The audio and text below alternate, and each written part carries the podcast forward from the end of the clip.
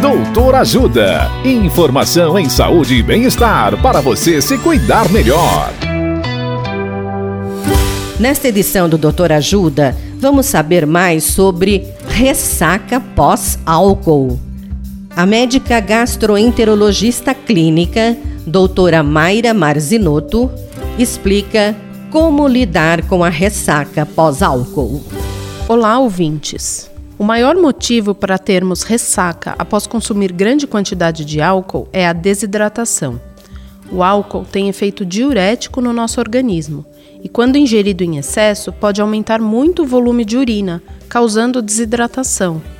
Além disso, o álcool é metabolizado no fígado e o produto que resulta é o grande responsável pelos piores sintomas da ressaca: dor de cabeça forte, dores no corpo, no estômago, náuseas até vômitos, falta de apetite e baixa de açúcar no sangue, chamada de hipoglicemia. Por isso, quando for consumir álcool, beba muita água, aproximadamente um copo de água para cada dose de álcool consumido. Além disso, procure comer alguma coisa junto, especialmente alimentos ricos em carboidratos e gorduras, pois além de retardar a absorção do álcool, também diminui a chance de hipoglicemia. Evite misturar bebidas na mesma ocasião. Se começou a beber cerveja, evite consumir vinho ou bebidas destiladas junto. Caso tenha dúvidas, procure ajuda médica.